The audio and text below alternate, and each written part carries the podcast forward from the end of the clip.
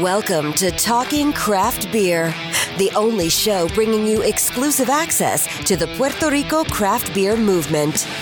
Every episode is packed with in depth conversations with beer industry leaders and the latest news and information on upcoming events. We'll help you bridge the gap, flatten your learning curve, and solidify your beer knowledge so every beer you drink becomes a better experience. And now, your host, Andrés Nieves. ¿Qué, ¿Qué está pasando? Bienvenido al episodio 007 de Talking Craft Beer, el show donde consigue el acceso exclusivo al movimiento cervecero artesanal en Puerto Rico. ¿Qué está pasando? Miércoles, mitad de semana, Hump Day. Como siempre, gracias por sacar de tu tiempo y prestarme tu oído para escuchar este episodio. Pero mira, tengo una misión. Quiero pedirte que me ayude, por favor. Quiero que Talking Craft Beer, además de escucharse en Puerto Rico y en Estados Unidos, también se escuche en toda América Latina. Así que si conoces a algún hermano de Latinoamérica a través de las redes sociales, cualquiera de ellas, dale share al podcast o, dirígelo al podcast para que también lo pueda escuchar y así también puedo conocer cómo está el movimiento artesanal en el lugar donde vive esa persona. Quiero conocer también lo que es Santo Domingo, Panamá, eh, Ecuador, Cuba. Quiero que el podcast se, mueva para allá también. Quiero alcanzarlo a ellos. Eh, tengo un anuncio. Eh, los homebrewers de Puerto Rico tienen su próxima competencia. Está, ya está corriendo, o sea, ya, ya pueden empezar a hacer las beers. la competencia que tienen ahora mismo es The Beer Clone Wars, donde la cerveza que tienes que hacer o intentar clonar es la Lagunitas 12 of Never. Eh, la que parezca, pues es la ganadora. La premiación es el sábado 30 de junio en la esquinita Jardín Cervecero en Bayamón. Las entregas de cerveza la, pueden hacer desde el 15 de junio hasta el 26 de junio. Los entries los pueden hacer utilizando el siguiente enlace. Yo lo voy a poner en los show notes como quiera, pero lo voy a decir aquí. Es homebrewerspr.brewcompetition.com homebrewerspr.brewcompetition.com. Eh, se registran a través de ese, enlace y empiezan ya a hacer su cerveza, porque ya estamos, hoy estamos a, les digo la fecha ahora. Hoy estamos a 6, 6 de junio. So, tienen hasta, eh, tienen desde el 15, que eso es viernes, hasta el 26, que es martes, para hacer la entrega de las cervezas. La premiación es el 30, sábado 30 de junio. Así que arranquen a hacerlo, vayan a Caribbean Brewing, hablen allí con Billy para que compren todos los materiales y puedan empezar a hacer su cerveza. Si de casualidad ya estoy llegando a alguno de los hermanos de Santo Domingo y quieren participar, pues tienen, eh, tienen el enlace ahí o lo chequean en los show notes en el episodio 007. Este es un episodio bueno porque eh, lo estoy haciendo con el compañero y amigo Arturo Ferrer. Eh, tuve la oportunidad de visitarlo allá en, su casa y ver la barrita de, su, ¿cómo él dice, su cervecería? Eh, Ale Foundry. So, es un episodio bien chévere, bien nítido, bien, bien cool. Nos acompañó también Quique de la Esquinita como co-host y repeat guest. Así que sin más preámbulos, los dejo con el episodio 007. Que lo disfruten. El invitado de hoy es de Guaynabo, pero criado en Río Piedra y Santurce. Vive en San Juan. Es de los homebrewers que conozco que está más activo haciendo cerveza a tal nivel que tiene hasta su propia barrita de homebrew en su casa. Siempre que hablas con él, te da todo un rundown de la próxima cerveza que va a hacer y lo fácil que se le hace hacerla gracias al Grainfather. Es artista gráfico y por tanto tiene la dicha de que le puede hacer el diseño de la etiqueta a cada una de las cervezas que hace. Además de homebrewer, es barista igual, es baterista igual que yo, pero barista también. Y le encanta cocinar, le encanta el café gourmet, tanto que tiene un grinder especial para hacer eh, todo el, molido de los granos. Dice que es introvertido, pero cuando está hablando con él, lo puede eh, encontrar rápido por el volumen de su voz al hablar. Hoy desde Ale Foundry le doy la bienvenida a Talking Craft Beer a Arturo Ferrer. Welcome, Arturo. Muy buenas tardes, ¿cómo estamos? Gracias, gracias por, por participar de Ah. Talking Craft Beer. Y quiero hacer mención también que hay un repeat guest en Talking Craft Beer en a- este episodio. Se Voy llama a servirme una cerveza, vengo ya.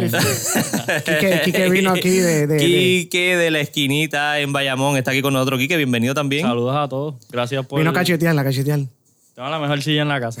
Está, cer- cerquito el tap. Literalmente no me tengo que parar para comer un audio. Quique fue el episodio 00... ¿El 2? El 2, el 002.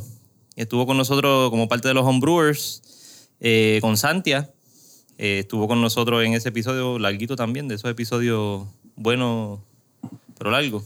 Son buenos, son buenos. Eh, pero estamos contentos porque estamos aquí en, en El Foundry con Arturo. Ahora, yo soy baterista, pero yo empecé como trompetista, Arturo. Yo primero quería tocar eh, batería cuando llegué a la banda de la escuela en, en Notre Dame, en Cagua. Cuando llego allí, lo que me enseña que lo único que había era un snare, no había más nada de batería. Terminé tocando trompeta, pero fue nítido porque aprendí a tocar trompeta, aprendí a leer y toda la cuestión. ¿Cómo tú empezaste a, a tocar batería? ¿Cuál fue tu historia como baterista? Pues mira, este...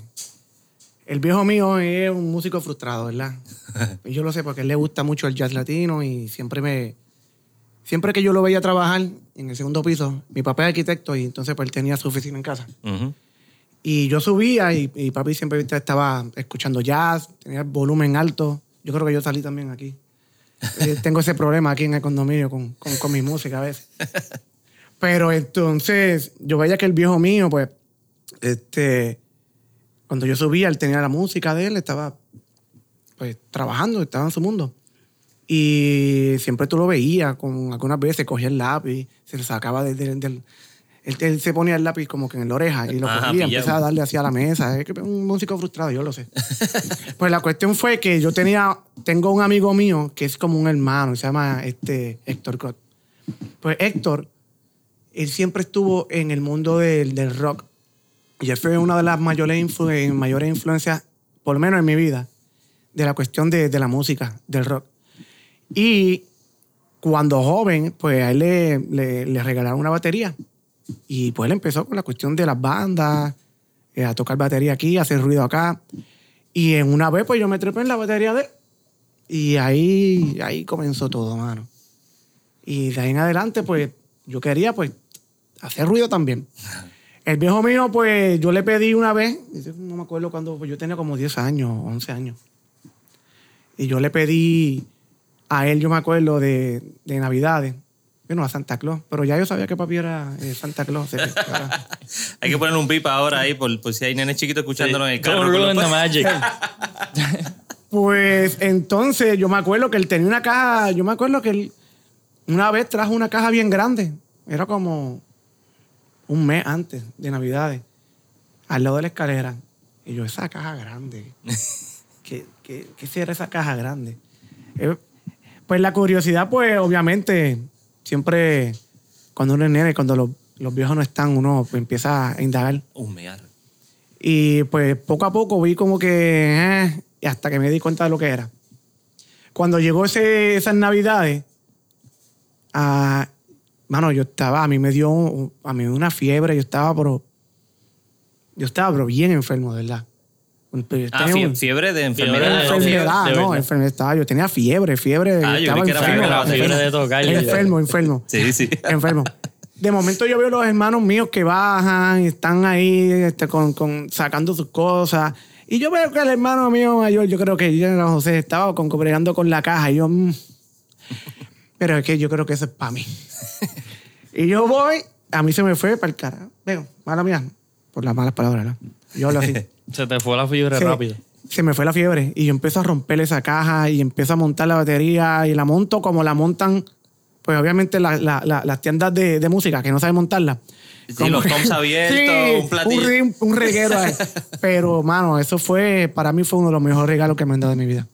Y de en adelante, pues, seguí haciendo este, el ruido. Y el viejo mío, y no le importaba. Ese que, vamos a regalarle la batería al muchacho. Yo llegué a tener una batería y era de los rescatadores. ¿Te acuerdas de esos muñequitos rescatadores que vivían en un árbol?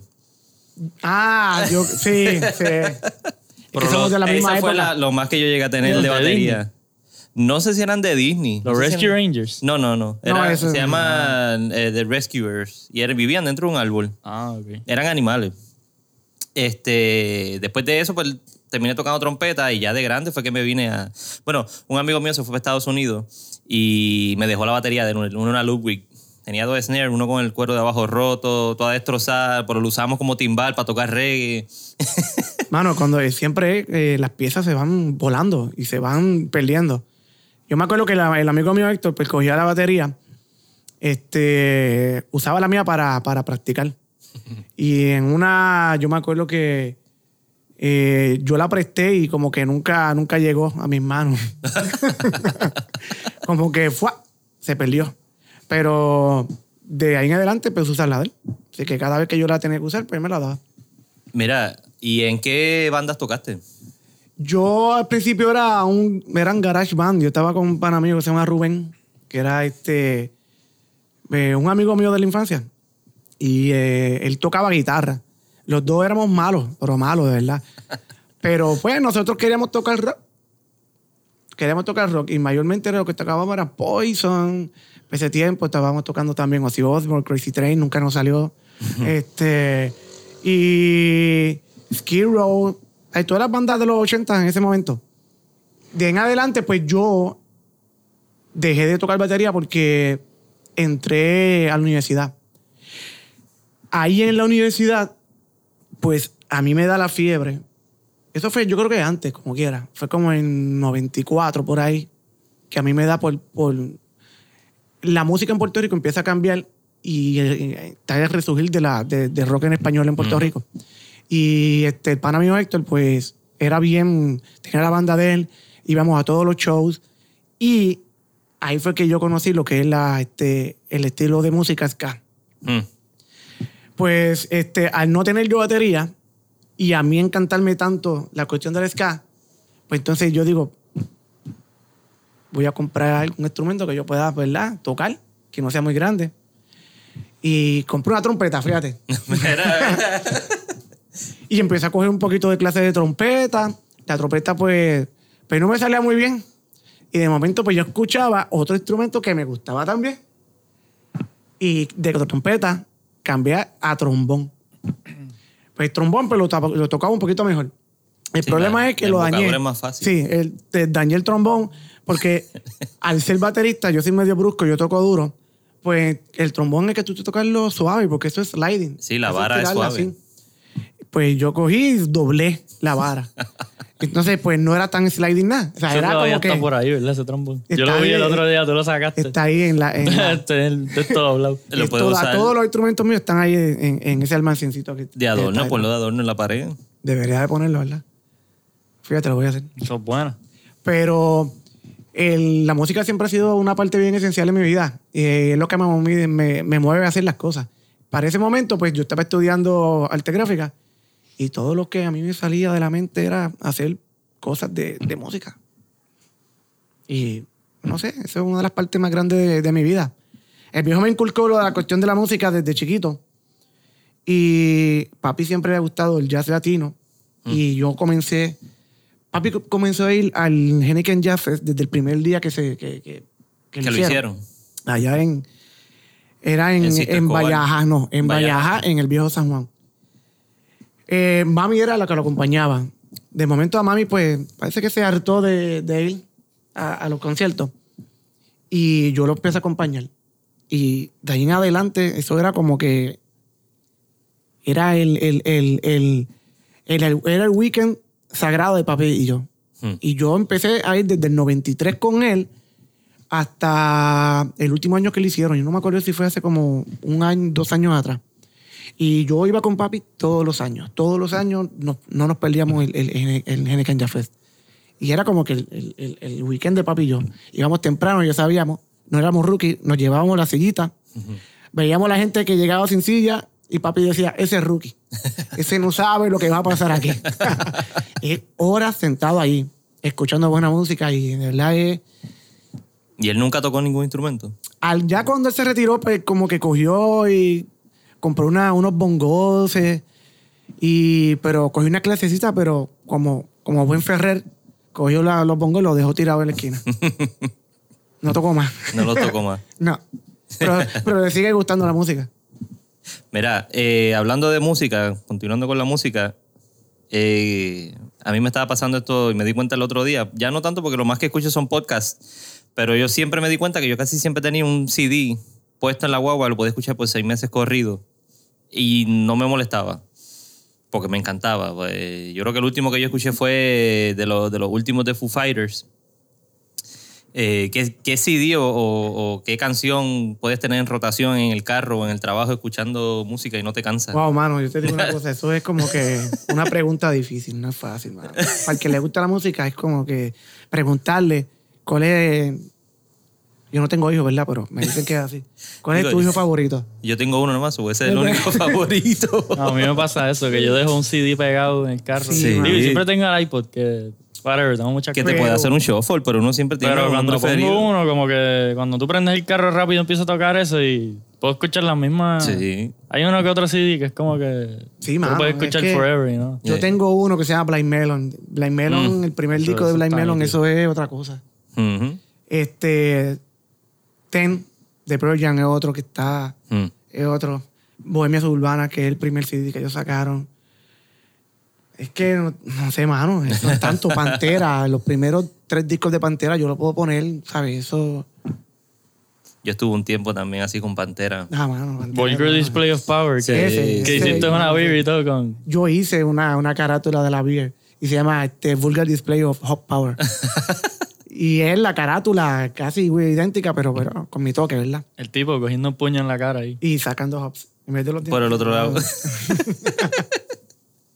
Mira, y, y ya que estamos hablando de eso de la. de la. del arte que haces, o sea, ¿qué, qué te llamó la atención de la arte gráfica y la publicidad que terminaste estudiando? Pues mira, pues como te estaba diciendo, yo vengo de una familia que son todos artistas. Eh, mi abuelo fue arquitecto, eh, mi papá es arquitecto, mi hermano mayor es arquitecto. Y yo iba a estudiar la arquitectura, pero me rajé. Yo soy medio vago a veces.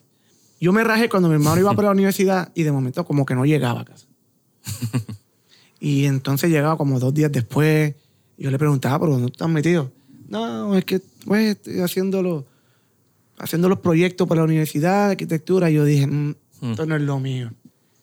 Porque hay que fajarse en arquitectura, no es fácil. Y este, yo, pues, a mí me gustaba porque yo veo, eh, yo veía al viejo mío trabajando en su mundo. Y yo quería hacer eso, pero cuando yo vi a mi hermano, ¿sabes?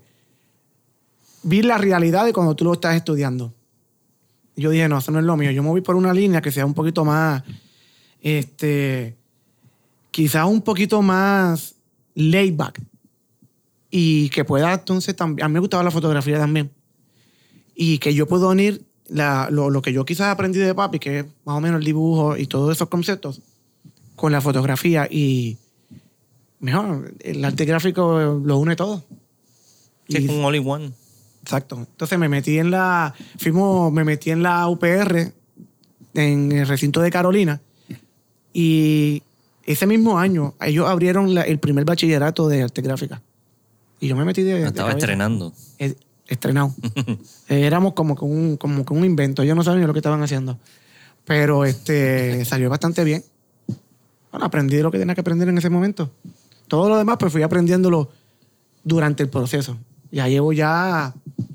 Yo me gradué en el 98, llevo ya 20 años trabajando en esto.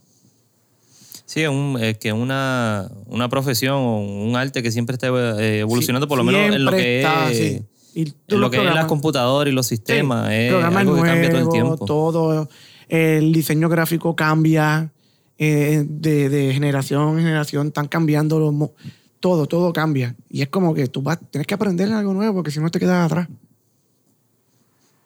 ¿Y de ahí pudiste salir rápido y entraste a trabajar en eso Yo de arte rápido- gráfica o, o estuviste haciendo freelancing por ahí? Yo cuando comencé, empecé a trabajar en, en- en talleres, en, en imprenta, en talleres de serigrafía. eh, los, bueno, los trabajos fuertes. Serigrafía yo siempre salí, salía con las manos peladas y quemadas por, por todos los químicos que uno tiene que usar. Porque eso era, eso era fuerte. Y em, imprenta era estar cortando los cartones, Eh, porque obviamente en imprenta, cuando, cuando tú comienzas, tú comienzas de abajo. O sea, tú no vas a trabajar con la, con la, con la impresora. Esos son los que son. Los que trabajan la, la, la imprenta, las máquinas que imprimen, esos son los, los, los masters. Tú no puedes estar ahí metido. Sí, como, como- los como estudios de sonido, como los estudios de sonido y las cervecerías. sí. Eso es que no, tú vas, a- tú vas abajo a cortar los cartones, eh, a, a trabajar lo, lo, lo- lo difícil. Pero yo había estudiado este, arte gráfica. Yo, obviamente, eso no nos nos lo enseñan en la universidad. Pero yo quería el diseño. Y durante esos procesos, pues lo único trabajo que yo conseguía era pues lo manual. Hasta que me cayó un trabajo, yo creo que fue de rotulación y era de arte, de arte gráfico. Eh, ellos utilizaban otro programa que yo no conocía, pero a mí me entrevistaron. Para ese momento yo tenía el pelo largo. Aunque no lo crean, yo tenía el pelo largo en ese momento. y me- lo primero que me dijeron fue, mira, tú estás dispuesto a, pues, a cortarte el pelo porque pues somos una, una empresa pues, que pues, tenemos ciertas ciertas leyes y ciertas Sí, códigos de sí, conducta. código de, yo digo es Código que- de vestimenta. sí código de vestimenta y todo eso yo siempre he sido como que en Bueno, contra tú te enredas el pelo en la imprenta. yo soy bien yo soy muy rebelde con, con, con todo lo que me quieren imponer yo soy rebelde no sé por qué quizás porque tengo hermanos mayores o algo y uno siempre está en pelea y uno quiere sobresalir y rebelde que no te digan a esto y uno hace lo, lo contrario pues este yo le dije eso el pelo largo mío pues no afecta en, en lo que yo voy a hacer Eh, a mí nadie me está viendo aquí aquí no va a venir ningún cliente a ver lo que estamos haciendo y yo le dije, pues no. Salí de entrevista y yo dije, pues a mí no me van a coger. Lo que le dije, ¿verdad? Pero entonces, como tres días después me llaman, me, me dijeron, mira, pues ven a trabajar. Y yo voy. Yo llego, voy a la computadora y yo abro los programas. Y yo no, yo no conocía el ¿Qué programa era? Eran programas de rotulación que son, no, o sea, era... Es totalmente diferente a Photoshop. Sí, no es Illustrator, no es Photoshop ni nada, era, era otro tipo de programa. Tenían uno que se llamaba Corel, que era quizás el más parecido. Y yo le, me, me dijeron, ah, ¿tú conoces los programas? Y yo, sí, ah, claro que sí, yo los conozco. los primeros cuatro días yo estuve sentado ahí. Y esto era 2000, año 2000, 99, 2000. 98, 99, por ahí. Ah, ok. Y este, empecé ahí a, los primeros cuatro días o cinco días era aprendiéndome el programa. hasta que lo conocí. Siempre que me- alguien me decía, mira, ¿tú conoces el programa? Yo decía que sí. ¿Y qué diferente tenía Illustrator o Photoshop? No, no, era la forma de, de, de, de cómo son los, los, los, tools. Cómo Ok. se- o sea, es que eh, son, son cosas que hacen lo mismo, pero, pero son diferentes. El menú es diferente, tú no sabes cuál es el tool porque no te da el icon que tú conoces. O sea, tú te vuelves un 8. Ya cuando tú conoces algo, pues eso es... Sí, a mí este, me ha pasado, yo eh, todo el tiempo estuve trabajando con Pro Tools. Me Y Pro. Tools y Pro Tools y Pro Tools. Entonces empecé a usar la Adobe Audition y encontrar lo- lo- los tools y cómo Sí, hacer lo- el split y cómo agarrar la onda y cómo editar. Eh, eh, o sea, tú sabes lo que tú Eh, tienes que hacer, pero curve. pues, sí, tú sabes lo que tú tienes que hacer, pero no encuentras el tool que te lo hace, Ujú. porque no conoces el AI como tú no sabes dónde está este lo- localizado. Y pues de ahí en adelante, mano, brincando de, de- de tra- de trabajo en trabajo, buscando la mejor forma de, de- de poder sacar lo que yo quería en mí, que era sacar el, el- el arte mío. Y de ahí pues fui creciendo. Y de ahí cómo brincaste a, a lo que es la cerveza artesanal. Como- ¿Quién te hizo el, el- Mira, yo te voy a decir una cosa. No te voy a decir la E- introducción, ese sino la presentación. Pues mira, en el para el momento del 2000, era como 2008, 2007, 2008, yo estaba bien entregado a los vinos, a mí me gustaba el vino. Y me gustaba tomar tal, siempre estaba tomando vino, tomando vino. En Puerto Rico no venían, en realidad por ese tiempo no venía mucha cerveza. No, no había tanta cerveza. Me gustaba la cerveza, pero conseguía más vino diferente que cerveza. Pues entonces yo buscando por internet, yo veía unos kits de hacer este vino. Pero yo decía, diablo, pero que eso es como que, eso es como que un problema, buscar la uva o, o buscar como que el concentrado de la uva y el chipping, era como que yo lo veía bastante caro. Pero en ese mismo lugar, donde vendían ese tipo de kit para vino, yo empecé como que a, a, a, a buscar y ahí fue que salió la cerveza. Yo, ¿Y dónde mira, era esto? ¿Qué sitio era? Yo creo que fue, fue yo creo que fue este Williams Brewing, yo creo. Que ellos, Ah, esto ellos- es en internet. internet. Ok. Ellos venden hasta máquinas para hacer café, verde, hacen, ellos venden, te, te venden de todo. Pues entonces, yo, yo dije, pues mira, yo puedo hacer cerveza, es más fácil. Yo empecé con extracto. Extracto es lo más fácil. Tú coges el Sí. líquido, vale, tira, tira los hops y ya tú tienes una cerveza. Y ahí fue que yo comencé.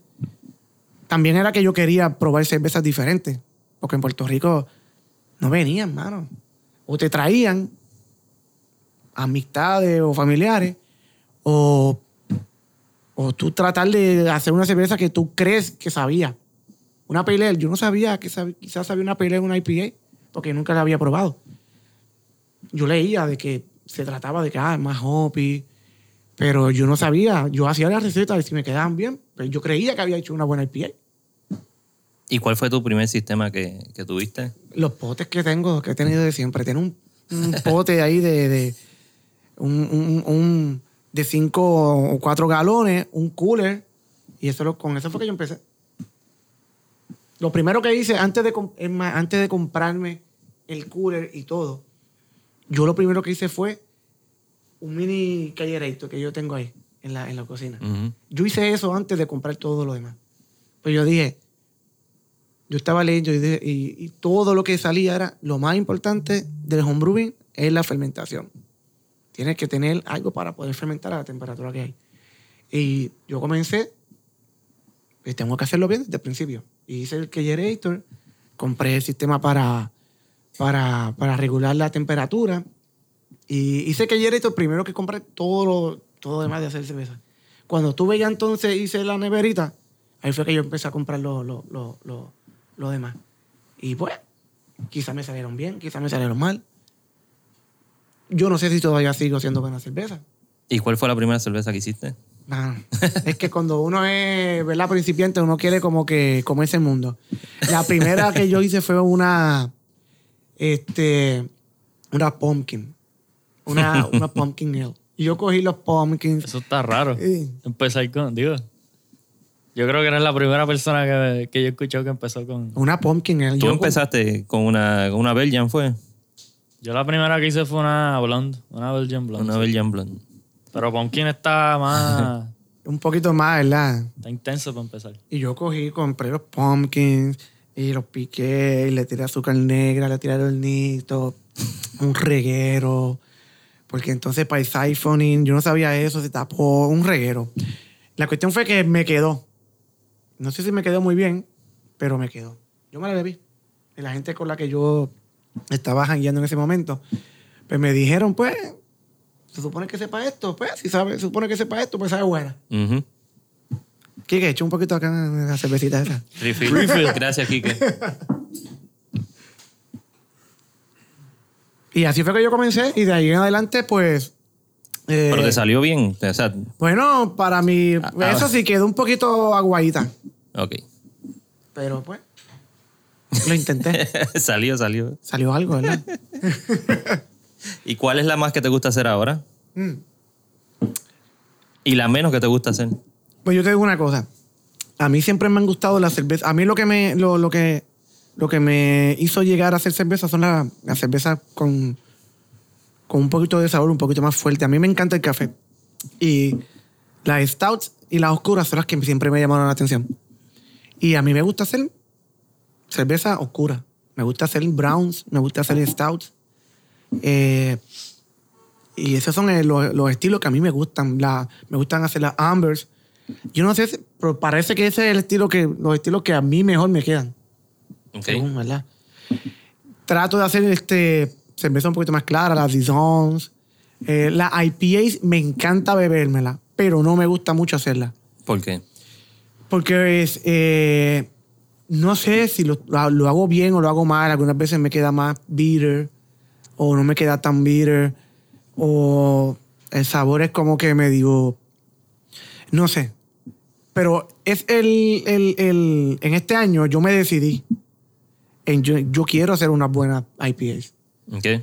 Y pues voy a tratar de hacer la- las mejores IPAs que pueda hacer. O sea, que entiende que es más complicado el proceso de la IPA. Es un poco más complicado porque las IPAs tienden a, a oxidarse y tienden a, a- en la fecha de, de expiración, como quien dice, pues es más rápido. Tienes que beberte una, una IPA fresh. O sea, que es más complicada en el proceso después de haberla hecho. Y no, no y el- no, y también antes, porque si tú quieres hacer una IPA, pues alargas el proceso de, de brewing. Y ahora si tú vas a hacer una New England IPA, entonces tú tienes que hacer no, este, 60 minutos de boil y después tienes que agregarle quizás 40 minutos más adicionales. Ok. ¿verdad? Pues ahora mismo está, este, está lo de Whirlpool. Son 20 Whirlpool en una temperatura y quizás 20 en otro. Y el proceso también de tener que pues tener que bregar con el hop material, que no se te meta en el, en el, en el tanto en el, en el cake, porque si no se te tapa el cake, entonces eh, se te tapa el cake y ahí está, ahí está el problema.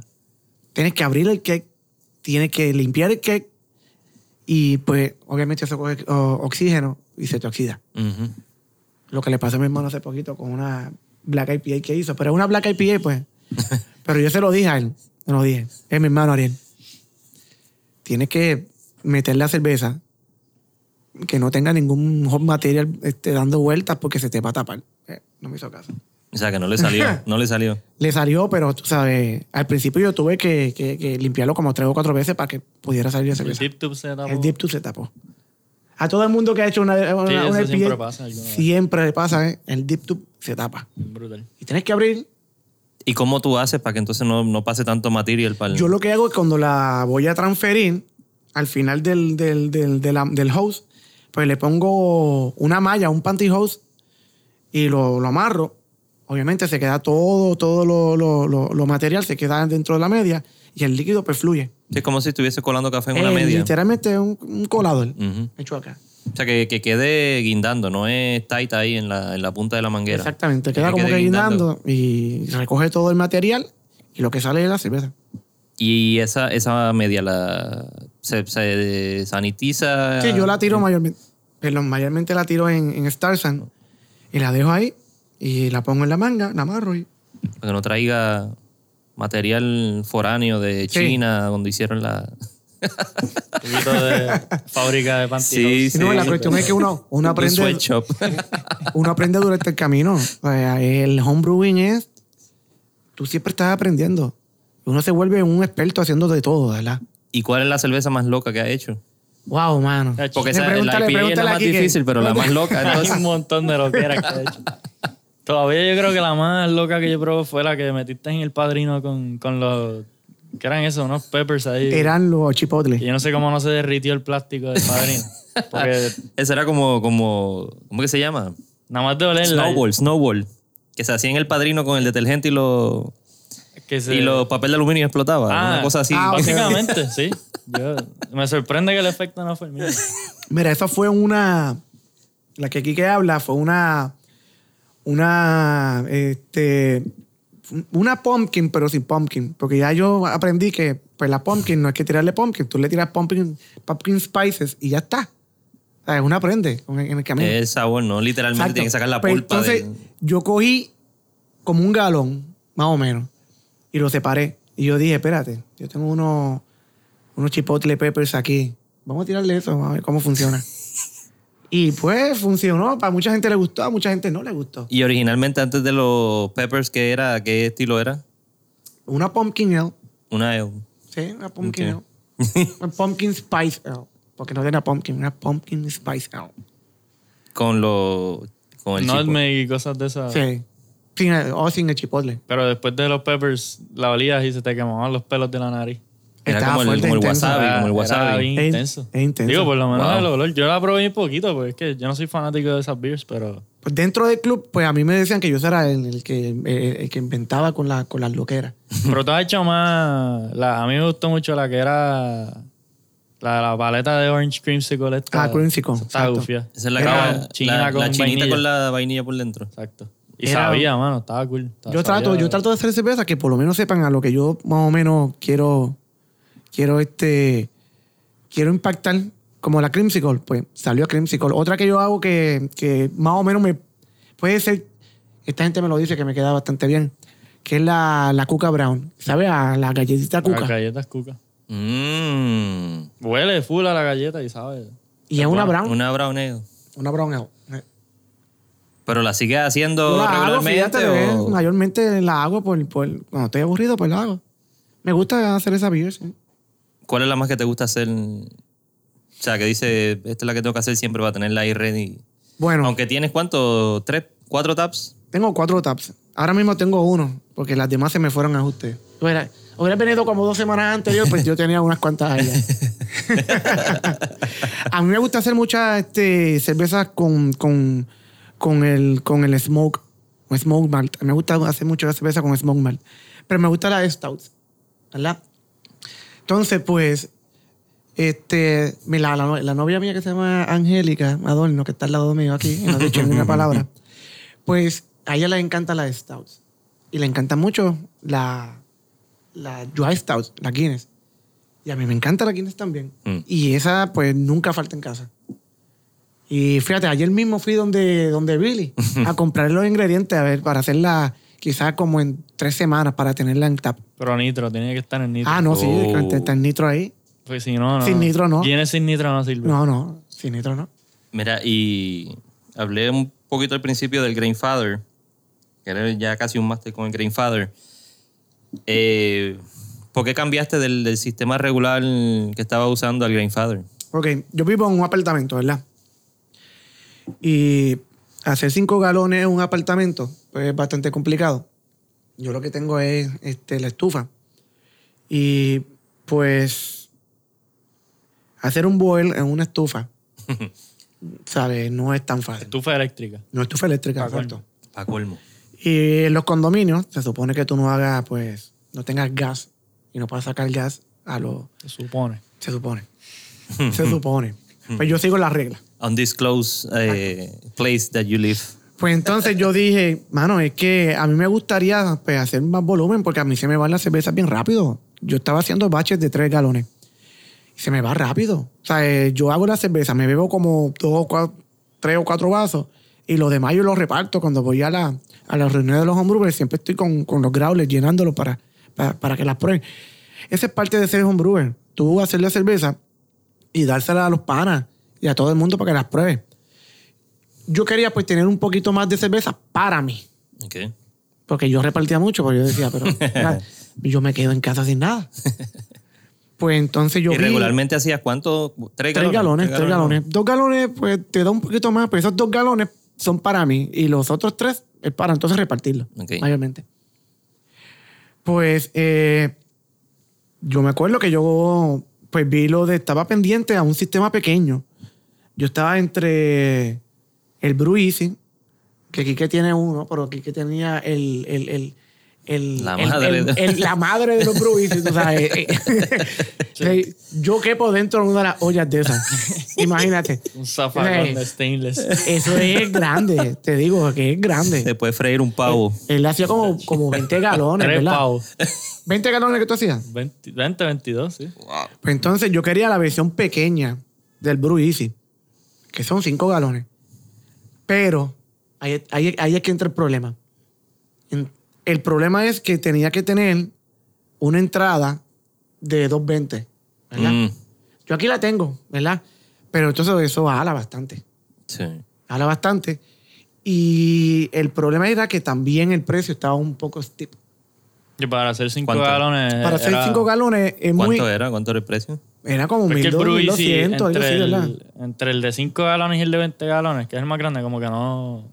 Tú ves lo que sube y no es proporcional a. O sea, que- a, a mí se me fue la mente, diablo, El- pero el bien O sea, grande. Puede hacer es- más cerveza, pero es casi el, Como que te, el mismo precio te que el cuesta de 5. como, El de 20 te cuesta, yo creo, como que 500 pesos más. Que el de 500 5 pesos más. Entonces yo estaba ya, Que en verdad, cuando vienes a ver Yo estaba la pensando- cantidad de metal y eso más que trae, pues. Sí. estaba pensando yo en hacer 5 galones. De momento yo veía, pero yo puedo hacer 10 galones por 500 pesos más. Entonces a uno se le va la mente, se le vuela. Eso le pasó aquí, que viste. Compré uno de 20. ¿Tú estabas sobrio cuando compraste eso? Sí, sí. No, o sea, yo, yo estuve ahorrando un tiempo para comprarme una cosa esa. Pues entonces, de momento yo vi que el Grainfire salió.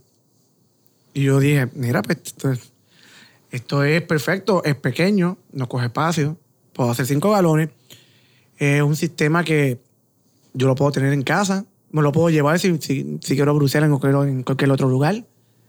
Y pues lo compré. El primer día del bruceo, yo me acuerdo que eso fue la, la, la English Beater. Aquí vino todo el mundo, mano. Estaba.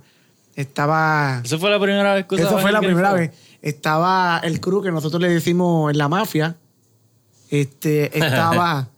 estaba Kike, Jorge. estaba Jorge Murphy, estaba. Los dos Jorge, este, yo creo. Estaban los dos Jorge. Ramones. y Jorge Bimbo. Ramones, estaba Bimbo, este Marcano y Quique. Y eh, en este cuartito chiquito, tú sabes, bregando con el Green Father, todo el mundo tratando de ayudar en un equipo que eso. Eso hasta un nene de cuatro años lo puede trabajar para solo. una persona, estaba todo el mundo Y todo el mundo, mira, ¿para qué. ¿y para qué sirve esto? ¿Para qué lo otro? Un reguero, mano. ¿sabes? Pero estuvo, estuvo cool, mano. Nos turneábamos entre jugar rock band. Ah, Exacto. Ramones tomando fotos y videos. Tomando fotos y videos. La- las fotos y los videos están por ahí. Yo creo que Ramón las tiene. Tiene que estar o- por ahí. o- ah, Murphy las tiene, yo creo. Mira, ¿y qué es eso de la mafia? La mafia cervecera, explícame eso. Bueno, este. si se puede decir que... No, sí, la mafia se Digo, si puedo salir después de aquí, Eh, que no me vayan a, Es un, ins- a eh, secuestrar. es un inside joke de dentro de los homebrewers de, de Puerto Rico. Eh, eso se salió. Y que eso fue en el West, ¿verdad? No me acuerdo. ¿Tú Eso fue- fuiste- Tú, sí. tú te inventaste el. Tú Eso fue- el logo y eso. Eso No fue en el no West. recuerdo cuándo fue ¿De que- qué año fue? Eso fue hace como tres años atrás, en el, en el último West, que fue allá en el en, en Mayagüez. Teníamos la carpa de los homebrewers. Este, De momento, ese día la pasamos super nice, ¿verdad? Este, regalamos beers, a la gente nos, les encantó la beer de nosotros. Y en el chat de nosotros empezamos como que a, a relajar. Ah, no, mira, este hombre estaba ahí, mira cómo sale en la foto y lo madre. Pues entonces, yo me acuerdo que sale, hay una foto que todos salimos como que mirando a la cámara como que serio, así. Estábamos como con medio Raymond. mafioso. Ya estábamos medio picados y por eso yo creo, menos Raymond. Raymond siempre sale, está saliendo como que riéndose. Todo el mundo serio y Raymond por... Raymond por- es el revés. Sí. Cuando nos Raymond es- reímos, él está serio. Está serio. Y cuando todo el mundo Sí. te dice foto Sí. de mafia, Raymond se ríe. Sí, para. Raymond es como en, en contra de todo, ¿verdad? Es la naturaleza. Pues la cuestión es que yo me acuerdo que en esa foto estaba Raymond, estaba Quique, estaba Bimbo, estaba yo y estaba Richard. Pues la cuestión es que empezamos a, a, a- a- pues a, como a vacilar con la foto. Y de momento en el chat, yo estaba, yo estaba en el trabajo. Y en el chat empezamos a. Y digo, mano, esto se parece como que una foto de mafioso. y yo cogí, hice un logo como en cinco minutos. Y yo cogí la foto, este, la edité y le puse la mafia cervecera. Y se la envié a los muchachos. Y digo, ah, mano, eso quedó, ah, quedó, que- quedó cool, mano. Y de ahí entonces nos quedamos ese grupo que nos llamamos entre nosotros la mafia cervecera. Y es como un pequeño grupo de amistades, de panas, que lo que hacemos son, hacemos beers juntos, hacemos tasting de la, de la, de la cerveza. Y el centro de, mayormente, el centro de, de- de la mafia es en la, La calle misión, ¿cuál es la McKinley. misión y la visión en de la, la- calle McKinley, allí en, este, en la casa de McKinley Raymond. Brewing. En la McKinley Brewing, ahí en casa de Raymond. Ese, McCleary, McCleary es que él vive, o en McKinley. Ma- McCleary. McCleary. En Ocean allá, sí. En Ocean. Ahora, yo siempre estoy confundiendo eso. Y, y Star Sans. Le digo Star Sans en vez de Star Sans. pues. O sea, pero, pero la, es mafia, la mafia es como una extensión Es- oculta de los homebrewers. no es oculta porque todo el mundo sabe que, que nosotros es, es por vacilar. Tenemos hasta camisas. Tenemos no es muy camisa. oculta, pero- Quique, tiene la de él hoy puesta, fíjate. Debería tomarle una foto y ponerla en el. Yo creo que yo tengo una foto de cuando fuimos a... Cuando fuimos al lanzamiento de New Belgium. Ah, exacto. Yo creo que tú tenías la camisa mm, puesta. Sí, no, cuando, cuando hay lanzamientos de, de, de, de cervezas que vienen de, de, de afuera, pues nosotros pues tenemos las camisas y nosotros vamos de mafiosos, vamos para allá. y el crew de nosotros, este, siempre nos vamos vestidos de, de, de. Con la camisa, dice el nombre, tener el loguito. Pues el grupo de panas, tú sabes, para, vacilar. Pero eh, además de vacilar, es como que se ha, convertido como que en, el grupo de, de, los... De los ya son parte de- de la vida de uno, ya son como hermanos, hermano. Quique ya es como hermano. Yo lo considero ya como un hermano. Un hermano menor, otro, otro hermano menor mío. Y surgió de eso mismo, mano. Eh, la pasión de hacer cerveza, de probar cerveza, de, de inventar. Eh, la pasamos súper bien. El- o sea, eh, dentro de la mafia, todo el mundo no- nos gusta el mismo estilo de música también. Aquí el centro de, de, de, de, de- de rock band es en casa. Nos llaman la atención a las 2 de la mañana por ese ruido, pero fíjate, eso no, no, eso no, no nos detiene de seguir rockeando ahí. Es que no te conocen. A lo mejor Imagínate. si entran y vienen y Exacto. se dan una Yo sí, vida, le doy Se una unen, vida, se ¿no? unen y el party. se, Sí. se ablandan. Se ablandan, yo creo que sí. Cuando ven que tiene una barra en su casa. Ah, espérate, espérate. Mira, y cuéntame, ya que estamos hablando de la barra, eh, ¿qué significa el nombre de Ale Foundry? Mira, eso es. A mí siempre me ha gustado todo lo que tenga que ver con algo industrial. Pues. Yo en realidad yo quería ponerle como que. Ale Smith. Pero yo sé que había, existía una, una cervecería que se llama Smith. Existe. Existe. Hay otro nombre que es. Yo fue, fue el primero que yo pensé. Este, yo soy medio. Yo soy medio revolucionario en cierto sentido, en ciertas cosas. Me gusta todo lo que. Yo soy medio. Siempre trato de irme en contra de lo que Te cuestionas norma. todo, ¿no? No es que seas Sí. rebelde, es que cuestionas todo. cu- cuestiono todo.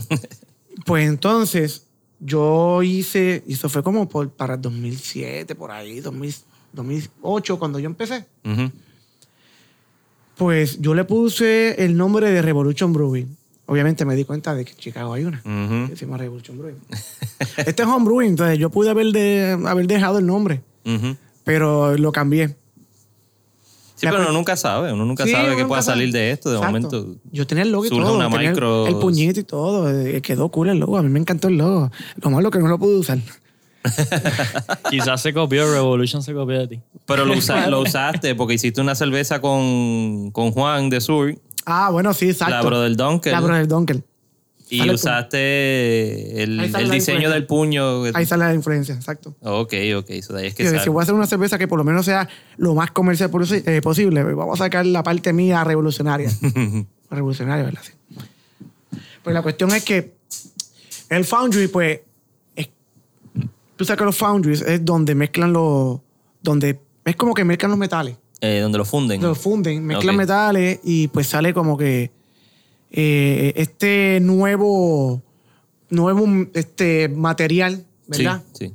Sacan- como le sacan dicen de- el melting pot. o sea, el melting pot sacan impurezas y sabe pues, algo como que diferente, especial, de diferentes este, materiales. Ok.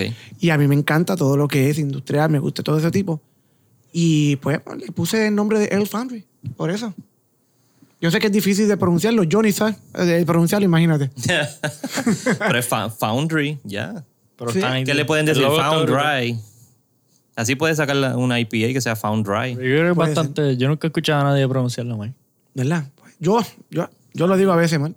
O sea que por eso que incorpora el engrane. El engrane, si tú ves, el logo es una gota, que es por la cerveza. Ok. el engrane y adentro tiene la eh, tiene en el ¿cómo te digo? El- no el wheat sino tiene la Barley. el tiene el barley adentro de la gotita Ok. y eso es lo que significa Está cool, está cool. Y lo tienes todo súper nítido, diseñado. ¿Esa llave funciona para algo? No la pueden ver. bueno sí Está no la luz, vete, vete, dale la vueltita que veas mira Oh. Ah, no, yo voy a tener que tomar un video antes de irme. Para que lo vean. Una llave de, de, de abrir mangueras para que sepan lo que estamos Esto es gracias Sí, a mi una hermano válvula, una válvula de abrir, de, de abrir agua. vuelta y prende las luces. Todo esto es gracias a mi este a mi hermano mayor este José Emilio eh, al- el arquitecto él es el, el, el handyman de casa Y este, sin la ayuda de él, pues obviamente esto no hubiera, pero no se hubiera creado. Ujú. Él fue el que me ayudó con todo esto, con todo esto. Yo le doy una... De verdad que, que- que yo le debo esto a mi hermano. Yo tengo las ideas. Yo creo las ideas. Las tengo en la mente. Las plasmo en el, en, en, en, este, en el papel. Crearlas ma- este, manualmente, pues necesito la ayuda. Y pues mi hermano mayor es el, el- el jefe en ese, en ese Él sentido. es el que la ejecuta. Él el que la ejecuta, exactamente. Y él me ayuda con todo, todo lo que tenga que ver con la, con, con la cuestión de la construcción y, y, pues él es el que me ayuda con todo eso. Mira, y nunca has pensado Ya tuviste la experiencia de hacer la cerveza con Juan y hacer todo el, todo el trabajo allá en Surk, pero nunca has pensado tú que, que para la posibilidad que pueda hacer algo, Bueno, yo te digo una cosa. una eso- cervecería, eso sería- una micro. A mí me encantaría hacerlo. De verdad, con todo mi corazón. Porque si yo trabajo en algo que a mí me encanta, pues para mí no, para mí no es trabajo. Y si tú estás trabajando con personas que tienen la misma pasión y se van a esforzar lo mismo que tú para que saquen algo que tú sabes que es de, que va, o sea, de buena calidad, que va a quedar bien, pues, pues yo, lo, yo lo haría. El problema, pues tú sabes lo que hay, ¿verdad? Está pues el costo efectivo con lo que tú vas a sacar, pues invertir todo el tiempo para poder este, sacar un producto que después entonces no te va a generar lo que tú quieres hacer, porque tú, quizás tú la puedes hacer, pero el propósito de esto es que tú puedas quizás vivir de esto y quizás también agrandar en cierto sentido de que, mano, tú sabes, tú puedas tra- atraerle gente que, que trabaje con uno, vivir de esto, quizás hacer una marca y pues todo eso obviamente viene del dinero. Si no te da el dinero, pues entonces te vas a quedar en un nivel de que se convierte como en un hobby Caro. caro. Porque tú estás haciendo cerveza, pero la estás vendiendo, pero no estás ganando. Sí. Sí, sí. entiendo. ¿Entiendes? Y ahí está, esa es la, la disyuntiva. A mí me encantaría hacerla. Yo he hablado con, con varias personas. No, da- mirando de reojo Sin mirarla, sin mirarla. Esa es verdad. Porque son buena gente y, y- y saben, saben hacer cerveza. Y tienen la, tienen la, la- la mentalidad y la idea y tienen también el, el- el valor de poder hacerlo y la experiencia y el, ¿cómo te digo? El calibre de poder hacerlo. Pero tienen la misma percepción que yo. Y eso es lo que nos, a nosotros pues no, no, no, no, como que no, nos para. Sí, también está el problema de lo del básicamente el, el poco apoyo o ninguno que están recibiendo ahora mismo toda la, la cervecería Del eh, gobierno. del gobierno, que no están ayudándolo casi nada. El problema es que yo... ese proyecto todavía aguantado Sí, ahí, no quieren hacer El nada problema con es que ello. ellos, no- ellos no entienden que esta industria genera, genera mucho, genera empleo, genera ganancias para, para el mismo gobierno. Eh, puede generar este, eh, una, un turismo que el turismo es importante también, tú sabes. Imagínate una isla que tú tengas, como yo escuché el podcast, el podcast que hiciste con Juan, que en cada pueblo tú tengas una cervecería con su estilo definido y tú tengas un turismo que hasta los mismos brewers, nosotros mismos, estemos brincando desde de, de municipio en municipio. O sea, son 78 municipios. Quizás dentro de los 78 pueden, pueden haber dos o tres, ah, como, como pasa en Estados Unidos.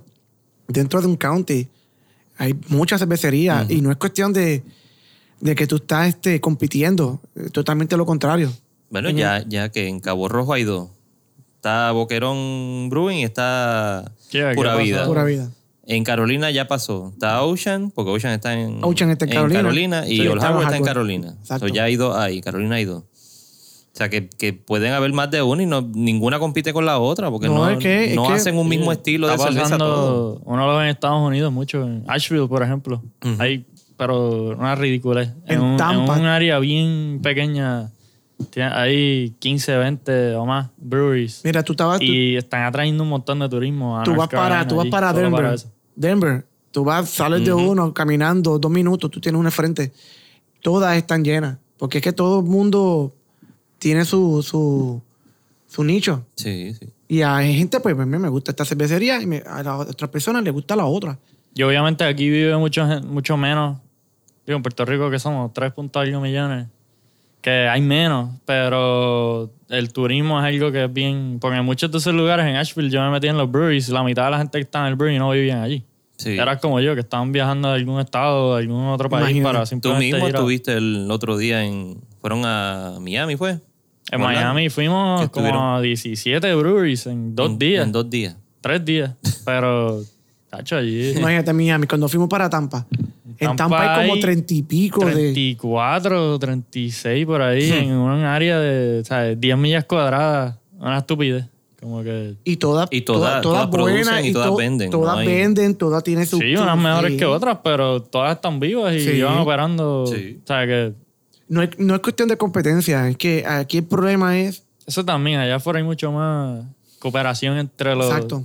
Que yo, yo creo que es algo que poco a poco aquí irá pasando inevitablemente, que, se, que un poquito más de colaboración entre, entre los Entre todos.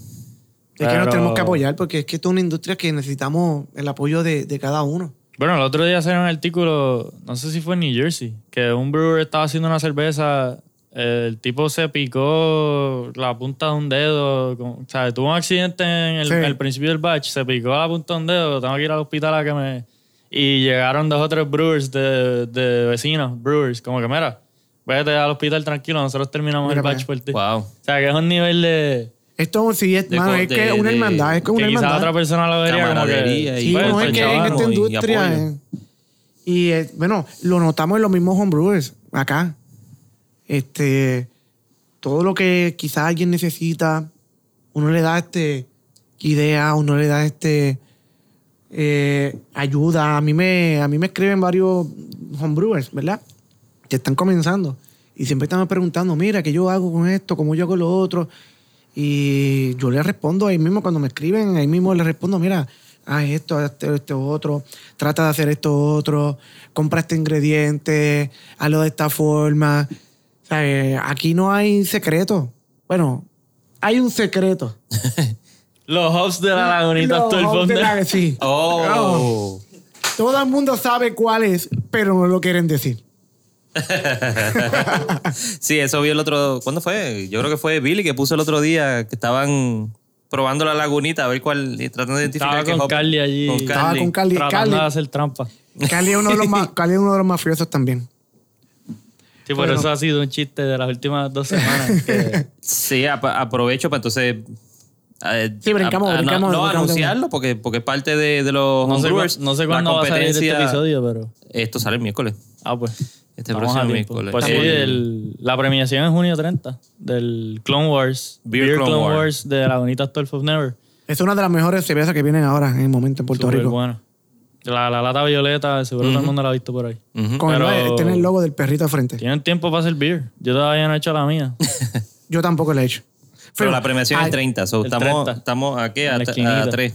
Fíjate, Vamos a ayer tener mismo, personas ayer mismo brewery. fui donde Billy a comprar ingredientes para, para, para hacer la cerveza. Billy tiene todo Refied Wheat. Cómprenle, si no saben, Billy tiene. Así que le vayan y le compren algo ahí porque Son un ingrediente clave. es un ingrediente Digo, clave. nadie la ha hecho, pero ¿Cuál es, estamos cuál es? bastante seguros que... ¿El qué? El Torrefied Wheat. Wheat. Ok. Es, un, es trigo, wheat, pero lo calientan esto a una cierta temperatura que hace que como que pofee un poco el grano. Ok. Y le da como que otro... Otro flow, otro saborcito. O sea, ya dimos por lo menos un ingrediente. un la. Un la. Los hops, no los vamos a decir. en Homebrew no hay secretos, pero no En vamos a decir homebrew los hay hops. secreto por acá. No hay secretos, son verdades guardadas hasta Pero el esto es momento una que competencia. Es porque una, es una competencia, pero ya. Después de que se acaba la competencia, la decimos, las la decimos. recetas en Pero nosotros fuimos, vimos a Billy con una con una bolsita de un Sí, tipo Billy de no. Billy no decía nada, Sí. pero Arturo Pero encontró una bolsita por allí sabemos, en el shop. Sabemos ese hop porque yo sé que es ese Lo hop. mandó a pedir Rush next Sí, day. Rush Next Day. Y estaba ahí en la mesa, yo lo vi y le dije, ah, Billy, sé lo tuyo, ¿viste? Ah. Y no dijo nada, se rió Sí. contigo y siguió. y Pero yo siguió sé, porque yo tengo, yo tengo ese mismo hop también. yo lo mando a comprar ya. Mira, ¿tienes alguna cerveza que está a punto de hacer aparte de la, de la que vas a hacer para la competencia? Pues mira, este, como había dicho anteriormente, tengo, compré ingredientes para hacer la, la dry stout. Este, déjame ver cómo es que se llama. Ay, no y me esa, acuerdo cómo y que se llama dry esa. stout, ¿con qué la parearías de comida? Mano, Uh, porque te gusta la cocina. a mí me gusta todo lo que es smoke, ¿verdad? Cual- cualquier cosa que sea smoke, una costillita smoke. Este, y más si lo hace Raymond. Sí, mano. Imagínate. De show. Eh, Han habido varias reuniones reuniones en de la mafia. mafia en casa de Raymond. este, reunión en Mejor mafia. lugar para una reunión. Reunión Smoke de 'em la all. mafia en casa de Raymond, hay que hacerla ya. Raymond, apunta la fecha, por favor. Eh, sí. que hacerla. Necesitamos, por favor, que... Ya la mafia está como que está ready para otra reunión más. So, ¿Con qué Pues- esa, la, la dry stout que va a hacer? Mira, no sé, mano, de verdad. Ese dry stout yo me la puedo, me la puedo tomar con, con, con cualquier cosa. A mí me encanta, porque una. La gente, la gente se cree que la- la- la- las stouts son fuertes. Hay, hay, hay stouts fuertes. Pero esa, en específico, es bien bajita en alcohol. El cuerpo es bien, bien, este, es bien suave. Eh, tú puedes estar bebiendo ese tipo de cerveza todo el día y no te No te pega. no te, no te empacha, no, eh, de verdad que a mí me encanta ese tipo de, de- de- de cerveza. Yo probé la que ofrecí el jueves en el TAP y me gustó. me gustó. ¿Qué te puedo decir? Él recordando los tiempos de... No, sí, no, yo iba cuando, cuando este, tenían el, el, el restaurante. En Viejo San Juan. En Viejo San Juan, Old yo school. era de los pocos lugares que tú podías conseguir quizá una cerveza. Pues diferente a lo que había. Sí, el que siempre sale en todas las conversaciones. Y como a mí me gustaba, obviamente, pues las stouts, la única, yo me bebía como tres o cuatro stouts. Era la, era la que ofrecí. No me de otra, dame la que ofrecí. Igual que el Imperial Stout de Sam Smith. Es buena también. Yo bebía eso sin piedad. Otro clásico, sí. Sí. sí. Ok. No, mira, te digo una en cosa. el 24 allí frente al, frente al Tribunal Federal. Ah, que por poco lo cierran por estar ve- este, vendiendo. eh. ¿Verdad? Sí. Durante María. Durante Después María. de María. Sí. Mira, Eh. después de María fue. Sí, que se, se Sí, que estaba la ley seca. Exacto. Pues una, una, una anécdota que yo tengo con el compañero que está al lado mío. pues nosotros fuimos de viaje para, para San Francisco, ¿verdad? Entonces nosotros nos dividimos en dos grupos. Estaban el grupo que quería ir a ver, pues todo lo que tenía que ver con, lo- con los turistas. Ah, yo voy a ver entonces, eh, este, voy, voy para este, ¿cómo se llama la isla? Alcatraz. Ay, vamos para Alcatraz. Rock. Este, entonces vamos para ver la, la, la, la calle que, que- que- la calle con más curvas en el mundo. A mí se me olvidó cómo se llama esa, esa Ah, calle. es Lombard, creo que. Lombard, ¿eh? Lom- Lombard. Sí, que salen todos los anuncios. Sí. Pues, es como igual que las casitas de, igual que las exacto, igual que las que casitas. las casitas de, Exacto. De San Francisco. Pero entonces yo dije, La, ca- no, la caja, la casa de Full House. Sí, la, La casa, casa de de Full Full House. Que la vimos. Literalmente. Fuimos también. Sí, nosotros fuimos en ese viaje. no, no, no, yo no fui. Yo fui en yo no fui para allá. No me acuerdo. Lo mío fue para beber. Yo dije, yo creo si yo vengo para acá es para disfrutarme el- para lo que yo hice el viaje. Y pues no fue para ver este Alcatraz. No fue para ver la calle, Lombard, no fue para ver la calle de, de Full House. que by the way, Full House, por favor, gracias a Dios que, que lo quitaron. Yo sé que hay una segunda versión, pero pues es más mala que la primera, imagínate. Ya Pues sabemos la que no cuestión es es que yo y Quique nos fuimos. El crew mío era Quique y yo. Y nos fuimos caminando. Desde el hotel, primero, ¿verdad? Fuimos caminando hasta el pier, donde esta gente iba a llegar, que estaba en Alcatraz. Eh, pues entonces, nosotros los esperamos allí. Quique se desayunó una beer. Eran como, las- como las 10, ¿verdad? Te desayunaste una beer, literalmente se desayunó una beer. Está bien, eso es. Y ellos Proteína. dijeron, ellos dijeron, ah, nosotros vamos a seguir este, turisteando. Y yo le dije a Kike, Kike, yo no quiero turistear. Vamos a caminar a ver lo que hay por ahí. Pues entonces acordamos con ellos encontrarnos en The Cellar Maker, que es uno de los mejores breweries que hay en San Francisco ahora mismo. Espectacular. Está brutal. Brutal. Brutal. Súper chiquito, pero están haciendo Brutal. una cerveza espectacular. No, eso es... Probamos casi todas, ¿verdad? ¿Todo? Sí, es promo. Pero ellos, ellos se, se- vamos a ver, el, el, el New England Style es como que lo más que ellos, es lo fuerte de ellos. Pero nosotros empezamos a probar esa cerveza y dijimos, vamos a probar esa supuestamente Imperial Stouts, esa Stout. Tenían como 8 IPAs y 2 stouts. Exacto, literalmente. último, las IPAs todas Sí. estaban, pero de que. Sí, demente. ¿sabes? Sí. Una cosa que tú dices, wow. Y pedimos, pedimos las Stouts y estaban igual o mejor, hermano. Y esto fue dos o tres días después de ir a Russian River. Después de ir a Russian River. que te- teníamos el paladar mal acostumbrado Sí, a mal cervezas acostumbrado. excelentes. Quizás nos mal acostumbramos con la cuestión de, digo, nos dañamos un poquito Con el vino. con el vino y los, los champán y los vinos espumosos. Bebimos vino y champán. Vino, sí, llaves. Sí, estábamos, yo estaba un poquito alto del vino, era como que, ¿dónde está Estuvimos en? Napa par de días y... Sí. Estuvo estaba No, no, a mí me encantó. Ah, O súper sea, estuvo súper nice. Pero vimos el primer lugar de beer y le caímos encima, mano. Era como, como, como no comer por cuatro días. y tú ves ahí este. Un Golden Corral. un- sí, literalmente. Bacon acabadito de freír ahí. fue, literalmente, Yes. ¿verdad? ¿Cuál fue? Fieldworks. Fuimos para Fieldworks. Ah, sí, Eh, estuvo súper nítido. y ahí, eso fue el Golden Corral de nosotros. Pedimos todas las beers, todos los flights. Ah, dame esto, dame lo otro. Todo el mundo se fue a darle vuelta por ahí. Yo me quedé en la mesa ahí bebiéndomela. Yo de turisteo no soy bueno, ¿qué era? Pues la cuestión fue que acordamos en quedar, en, en vernos en, en, en Cellar Maker a tal hora. Pero nosotros estamos caminando estamos por la ciudad. Y a mí siempre me ha gustado usar el sombrero. O sea, algo que yo siempre, a mí me ha gustado. El abuelo mío siempre ¿Pero usaba de ala ancha o sombrerito de esos chiquitos Sí, como, como los de Ska? Este, este, Fedora, eh, Pork Pie, de esos así. Pues entonces yo le, yo había, yo había buscado, obviamente, antes de llegar allá, de un shop que venda sombreros. Yo tengo un pequeño problema, a mí no me quedan los sombreros. Siempre que voy a un lugar no me quedan los sombreros. Tiene que ser custom. Tiene que ser custom. Pues entonces yo le dije a Kike, Kike, mano, vamos para, vamos, vamos, vamos a chequear los sombreros en esta, en esta tiendita que está por aquí. Pues entramos, me probé todos los sombreros, ninguno me quedó. La, la tienda medía como 6 pies por 6 Sí, pies. es- es más- la tienda Era pequeña. diminuto. La tienda era más pequeña. Que las tienditas de Viejo San Juan. No, que aquí mismo, que mi cuarto este. Chiquita. Sí, esto es como un 10 por 10. Más o menos, exacto. Pero era como que legit. Sí, no, sombreros ahí Sombrero, hechos a mano, sombrero. súper- Bueno, tú lo habías encontrado por, por online, no sé en dónde. Eh, Bowding, Bowding Me acuerdo Brothers se llama. Eso, bueno, ellos tienen una.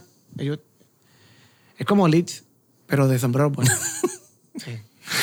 El Leeds de sombrero. El, el Leeds de sombrero. Pues entonces, pues quedamos allí para matar el tiempo. Pero el- la matarea de tiempo se fue tan rápida porque me las probé y no me quedó ninguno. Nos sobraba tiempo. Estábamos camino, de camino. De momento yo veo en la esquina. Pasamos, pasamos como que caminamos, pasamos, doblamos la calle. Y yo veo un letrero que dice Irish Pop. Y yo estoy caminando, viramos. Y yo le dije a Quique, Quique, vamos a dar la vuelta. Y yo, "Bueno, es que no tenemos que encontrar con esta gente. Está- se- falta como media hora. Tú sabes.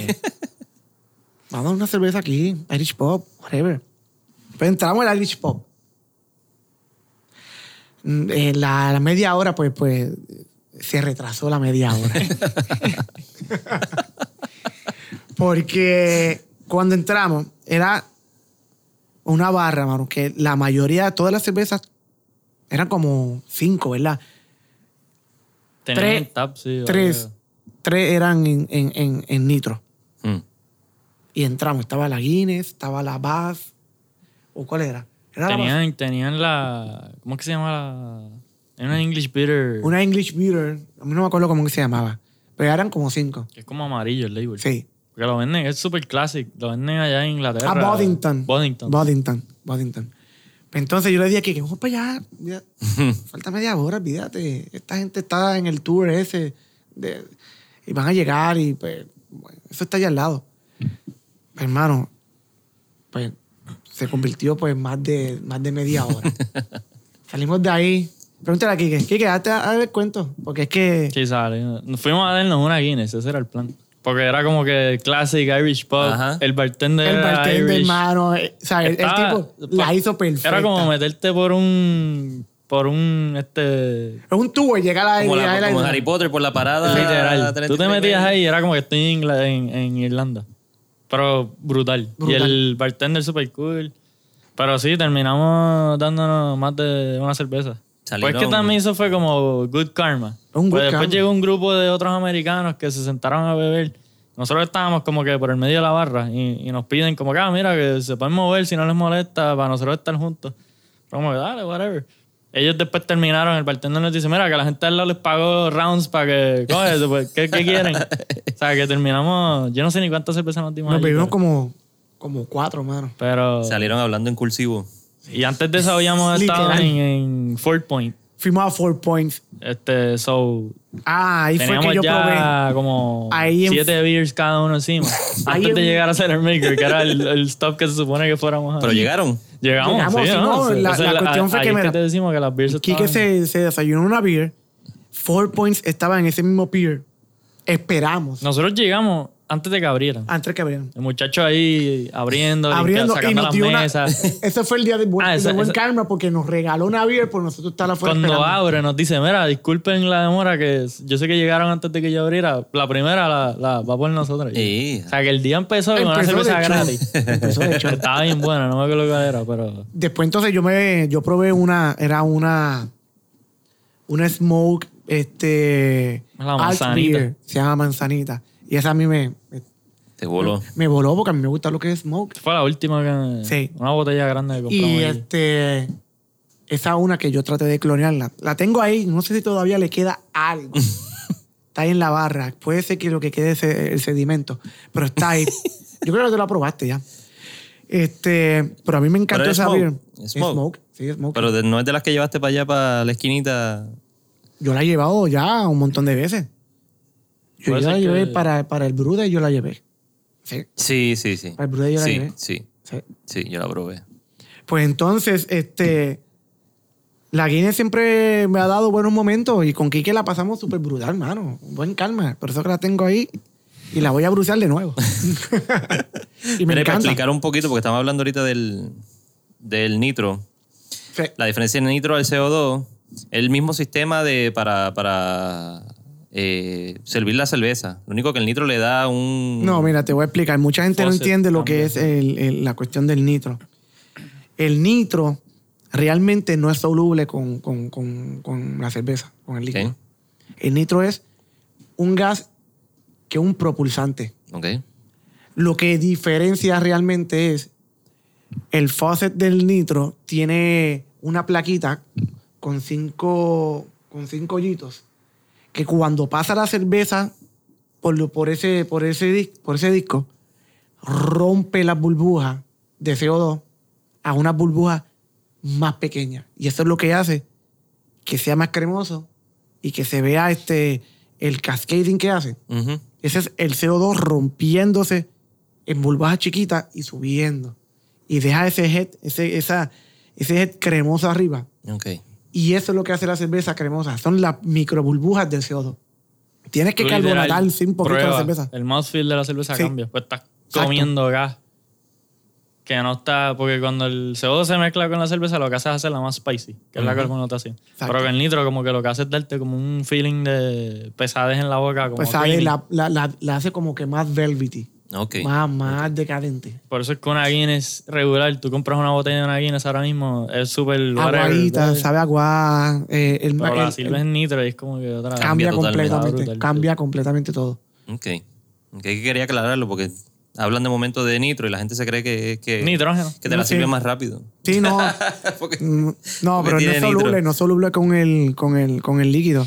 Eh, literalmente nitro es un propulsante. Sí, es sustituir el CO2 por el, por el nitro y no, el no, fóssil. y lo que tú o, lo- haces- o sí, llevan CO2 las dos. Sí, lleva, tienes que tener CO2 porque si no tiene un poquito de CO2. puede servir nitro solo, Solo. pero es bueno que la cerveza ya haya estado carbonatada. Sí, tiene que tener por carbonatada para, porque eso es lo que rompe las burbujas. Si la cerveza no está lo carbonatada, tú lo tiras directamente a eso. mucho Fue más lo, que- presión. lo que a mí me pasó, yo, yo sé, yo leí un montón antes de comprar el sistema. Pero entonces, la cerveza yo no, no la tenía carbonatada. Y yo la tiré, no salía nada.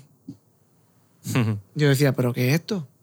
Entonces, ahí fue que yo dije, O sea, sale, pero no te va a salir con Sí. el head este de cremoso. Te va a salir Tienes que dejarla.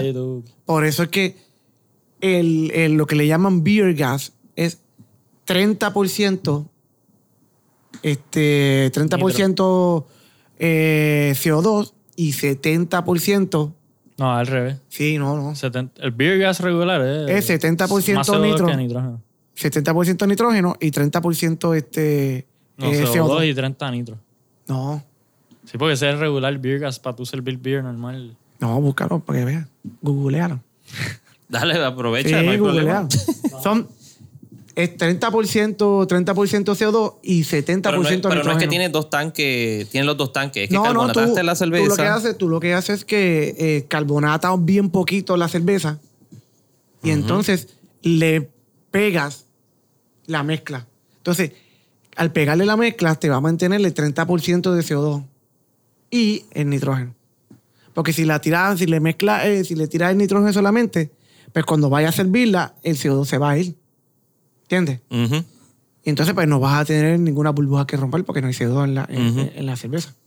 Y es Sí, yo 30, pensé que era al 60. revés, que, su- eh, que después que estaba carbonatada le conectaba el nitro y, y, ¿Verdad? Más nitrógeno que. y bombeaba. Pero ¿y entonces, ¿para qué usan el beer gas de nitro? De... Pues Dice que hay barras que usan CO2 con un poquito de nitrógeno. En el mismo tanque está todo. Sí, en el mismo tanque está un todo. blend, pero. O sea, un blend Yo de no sé si gases. eso es para los tiros bien largos, porque el nitrógeno Puede poner una presión más alta. Sí, me imagino que es así, pero este, para por lo menos el, el para, de- para mantener el, el beer gas que se usa para, para tirar la, la, la Guinness, pues es 70-30. Tienes que mantener siempre, G-Mex. tiene que tener por lo menos un 30% o algo de, de, de, De CO2. de CO2. por- 75-25 dice que es Sí, el. En, Sí, en el mío, 5%. en el mío yo le tengo un poquito más de CO2 que, que nitrógeno. Ok. Ok. Porque como la línea mía es, ¿cuánto? Cinco, Como 5 cinco, pies. cinco pies, seis. no necesita Ah, tanto tampoco. draw, tan sí. rápido. Pasa que el nitro tú lo puedes poner pieza y mucho más alto. Exacto. Que si Y tienes, que la- tirarlo como si tienes así. los cakes bien lejos de donde vas a servir el tap, pues a Y veces para usan- compensar. Para Ah, que eso sí. Tiene que subirle el, el, el pie O sea, para bien que la alto. cerveza llegue bien, pero sin carbonatar la cerveza, por lo que estaba diciendo Arturo, que no es soluble el gas. No soluble, eso es para. O sea, para que te ayuda a empujar el líquido sin que se te sobrecarbonate la cerveza. Y se daña si se sobrecarbonata. Es que si se sobrecarbonata... o sea, No se dañan. pues, es, es más fácil. Te va a saber más spicy, te va a salir muy Pero es bien espumosa. fácil arreglarlo. Tú dejas el cake por un tiempo de- definido sin, sin, sin ponerle CO2 y va este bleeding, va sacándole gas hasta que entonces ecualice. Y, pero no es tan difícil. Una cerveza overcarb. Eso sí, si la, si la embotellas, pues hay, hay problemas. Pero si la dejas en el cake, tú la puedes, la puedes arreglar. Uno siempre va aprendiendo en el camino. Porque yo soy desesperado. y yo siempre quiero, pues, hago la cerveza y la quiero, pues, bebérmela un día o dos días que la hago, cuando se termine. Y pues, lo- obviamente he hecho overcarb. Y ya yo sé que, pues, uno va aprendiendo de que, pues, es mejor esperar un poquito más, porque tuve que esperar más en sacarle el gas y alcoholizarla. el Es mejor de- dejarla quieta y pues que coja su carbonación como supone que sea. Ujú. Pero se arregla. O sea que eso no es problema. En botella, pues ahí, ahí En- sí que. ahí se fue. Ahí se fue. Ahí se No fastidia. Eso es lo problema. bueno de cake versus botella. El cake es lo mejor que hay. A la gente que, que está embotellando, un hint, es mucho más fácil. ¿El Este, qué? el cake. Eh, es mucho más fácil.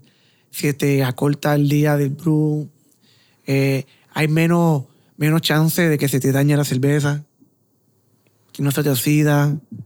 Es mucho mejor. Vas a sacar, para mí vas a sacar un mejor producto. Y es mucho más fácil. O sea, que cuando tú la haces para competencia, tú la haces en el cake y después No, la yo siempre transfieres. hago con el cake. Y transfieres después a Sí, la la botella y botella. Sí, sella sí. y la... Exacto. Además, convencimos a uno, a una de las personas que era, eh, yo lo que quiero es botella, botella. Chon, Fetch. él no creía en el cake hasta que después que tú pruebas el cake, no va a bajar, tú no vuelves para atrás. Lo mejor que hay. Y Chon ganó. Chon ganó la, Sí, Chon, Chon hace- ganó, la sí. competencia pasada. Y yo creo que en esa fue, para, no sé si fue embotellada ¿no? o en el cake, no sé. Yo no sé si él está botellando todavía. Ah, by the way, gracias Chon, ¿oíste? Por los de sábado. el sábado de lo que estoy hablando, por si acaso me está escuchando. Mira, Arturo, eh, si te quieren, si algún homebrewer quiere escribirte para preguntarte algo, ¿dónde te pueden conseguir? Ya sea Facebook, Instagram o... Me pueden ¿Dónde buscar por te- Facebook, Arturo Ferrer, o en el, este, el email mío, que es ferrerarturo, gmail, Cualquier cosa que necesiten ahí también. Trato de ayudar a toda la gente que, que, que, que tenga preguntas. Sino también acá en los homebrewers. En los Facebook, también. at, at homebrewers PR. Homebrewers de Puerto Rico. Homebrewers PR. Home- homebrew- at homebrewers PR. Exacto. Ahí, este, aquí que a mí, a cualquier persona, está también este eh, Bimbo, ¿verdad? Está, está metido Santia. Hay un montón. Raymond. Raymond también. Raymond es. eh, Raymond fue uno de los de los, de, los- de las personas que, que yo tengo un, un pequeño dentro de la mafia.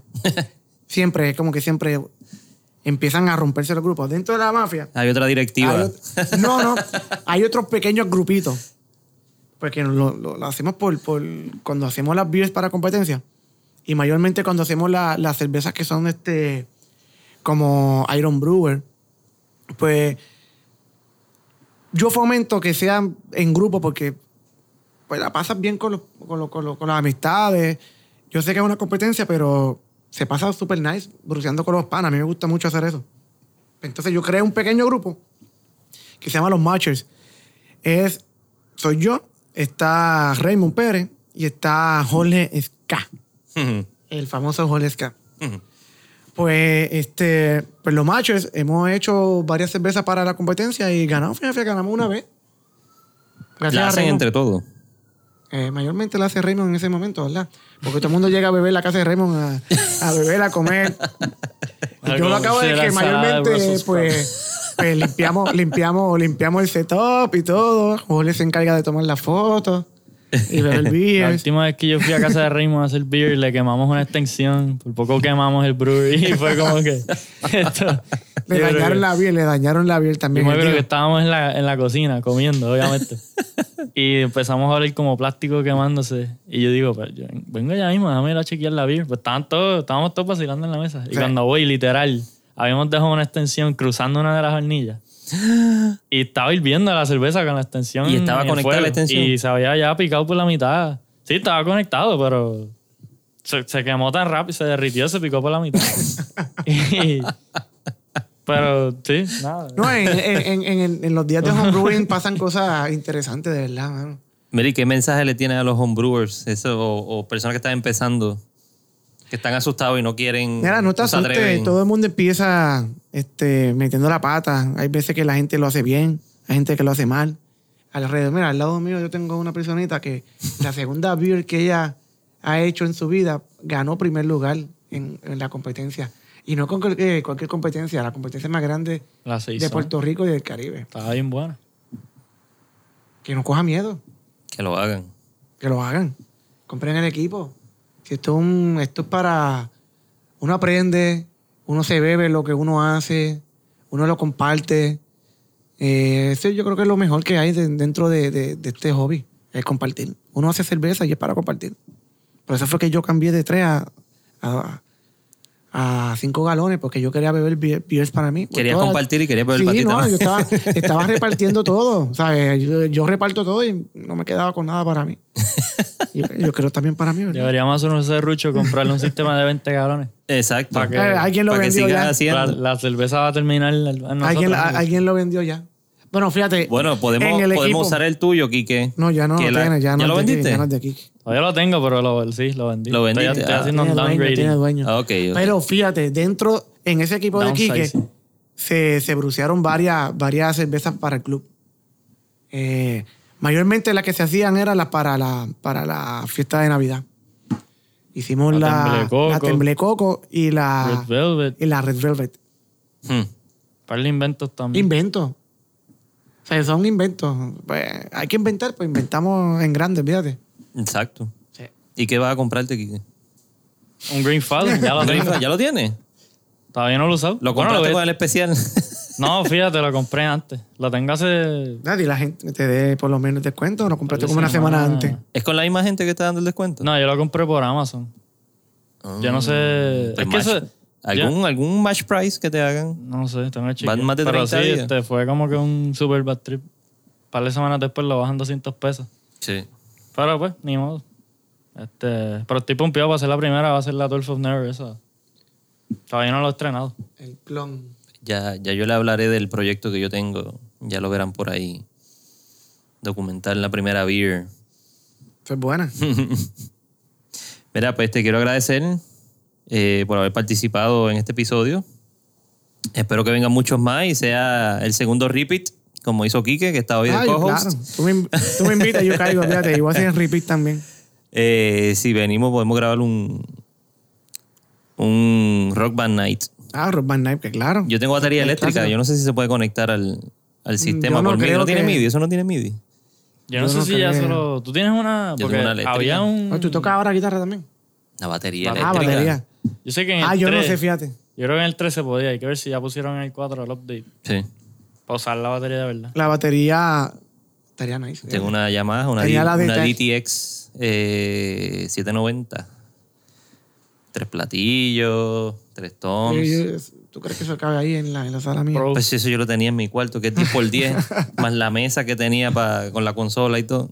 Pero aquí que Cabe, estamos, cabe. estamos, Pero estamos, sí, estamos, sí. en empty. Estamos empty. Esperemos poder hacer otro episodio más contigo. Muchas gracias y nos gracias veremos ti, en la próxima. Este, todo el mundo, tírense a hacer homebrewing.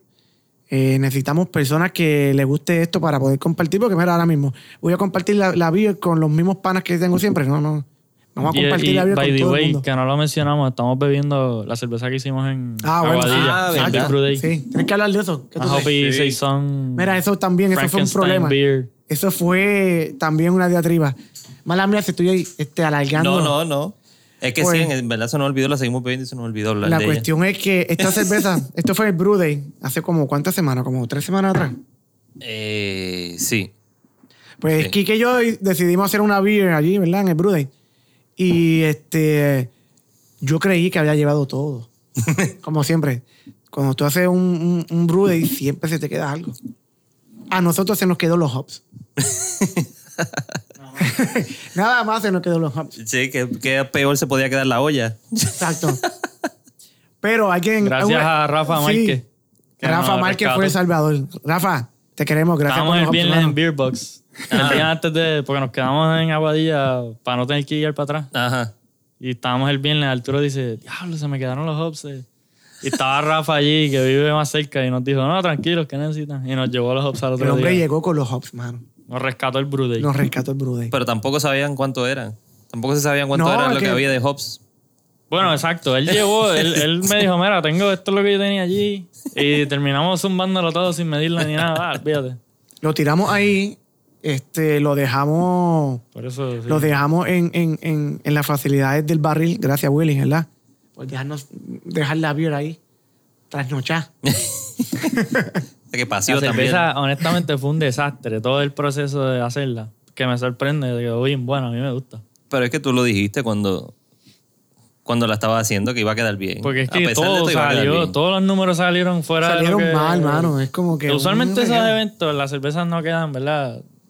Es medio al garete porque estás haciendo beer afuera y especialmente allí que tuvimos que guiar desde acá, cualquier, dejaste un tornillo, te chavaste porque Ujú. estás a dos horas de tu casa. Que Pero, es irónico porque está en una cervecería, pero tampoco lo va a estar ocupando a ellos, Exacto. pidiéndole cosas a Bueno, allí le pedimos un par de herramientas y cosas para el burner. Sí. Pero, anyways, es el tipo de cosas que usualmente esas, las beers en estas actividades no son las mejores. Ujú. Pero, Pero, son las más cool, mano. pero está nítido después probar y ver. Y con- cuando queda algo que está nítido y queda bueno, pues. Oye, Un pero color no, lindo, ¿sabes mira, qué? le, está dando la luz entre la ventana y tiene un color Pero lindo. la cuestión es que, fíjate, no tiene flavor ni nada. no, Él quedó clean. Y estuvo. quedó y clean y todo, literal estuvo- fue un Estuvo algarete. como, como 24 horas o más este, sin levadura ahí, cogiendo. Y después cuando llegamos aquí, a este sopenco se deja el probe del Ah. controlador afuera de la nevera. Sí. O sea que eso siguió Bajón. enfriando y Sí. enfriando y enfriando. Pues decía, el controlador decía, tú nunca bajas. Nunca reguló. Está en 85 grados y no baja. Y la nevera por poco. La nevera estaba como en 5. Compresor de seguro por poco explota. estaba como en, como en 40 y pico. Y yo ya con la levadura y todo. Con levadura y todo. Y pues esto, yo, yo me levanté, pero es que esto como que no está. Esto no despertó. ¿Qué pasa? Cuando yo chequeo. ah, El probe afuera. En el piso ahí tirado. Pero pues, cosas que pasan. Pero la cerveza quedó buena. quedó buena, fíjate. Está buena y está bonita. La cuestión es que ya mismo, ese es el problema. Fueron tres galones. Y Sí, eso, allí este, sí fue un esto se está batch. acabando ya. Fuimos con el equipo chiquito para... Y el problema es que no se puede replicar porque no. No, No, Sacho, esto no se puede. manera. Esto- esto no se sí puede, que es limited. Es Super para limited edition. Mega límite. Es como coger una, una este, una, una bomba llena de, de tinta y tirarla en la pared, el splash. Tú lo, no, Nunca. Nunca en la vida. Nunca, nunca. Literalmente eso. Bueno, pues ahí está. La, no- nunca tuvo nombre. La beer. Frankenstein. Yo no sé si. No sé. Frankenbeer. Este, The West Disaster. No está mal, no está mal. Está, No está tan- How, how the West was lost. Esa es buena, fíjate. Eso está bueno. Pero sí, por lo menos nos podemos reír mientras nos damos un vaso. Ya, ya mismo se acaba. ¿viste? Yo por la noche algunas veces como los ratones cojo agua, me echo un poco. Te lava los dientes con Sin ella. que Kike se dé cuenta porque uno está aquí. Pero pues gracias de nuevo, Arturo. No, gracias a ti, ¿verdad? Espero verlos prontito y escucharlos prontito. A ver cuándo sale esto para escucharlo. Gracias a todos ustedes por habernos escuchado. Nos veremos en la próxima. Bye.